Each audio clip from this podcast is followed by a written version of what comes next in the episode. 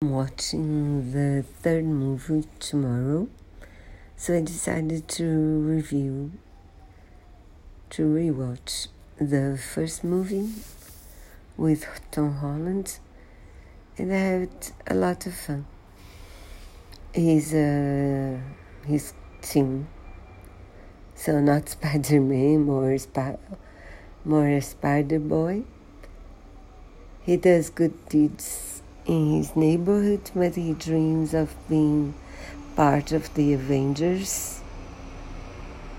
And he has some reason to believe he will because uh, Tony Stark visits him, gives him a big, wonderful uniform, and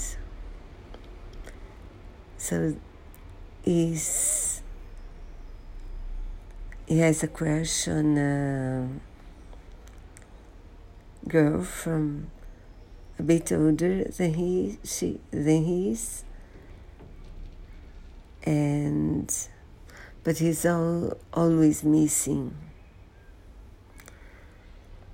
everything because he's part-time superhero and he wants to convince Stark that he's a re, uh, real hero already, so. And, you know, ah, he is very, he's a nerd, along with his best friend. Aunt May is lovely. Marisa Tomei, much younger than the usual Aunt May. So much fun. I hope I'll be able to watch the second before tomorrow.